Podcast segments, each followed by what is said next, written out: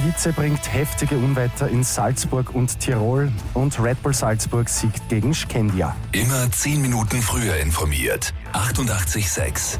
Die Nachrichten. Starkregen und Gewitter haben am Abend in Salzburg und Tirol für Dutzende Feuerwehreinsätze gesorgt. Aus den Bezirken Kufstein und Schwarz werden etwa Überflutungen und Murenabgänge gemeldet.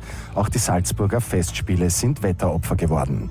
Die aktuelle Hitzewelle dürfte heute ihren Höhepunkt erreichen mit Temperaturen von bis zu 38 Grad im 88,6 Delta.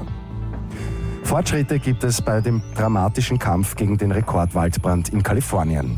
Die Feuerwehr hat die Flammen etwas eindämmen können, allerdings sind bereits 120.000 Hektar Land zerstört.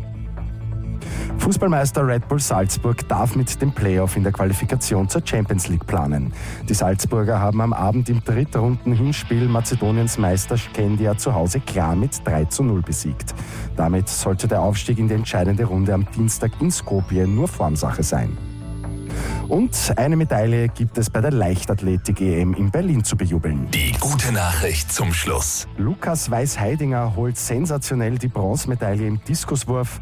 Für den 26-jährigen Oberösterreicher ist es der größte Erfolg seiner Karriere. Es ist nämlich die erste Medaille für ihn bei einem Großevent.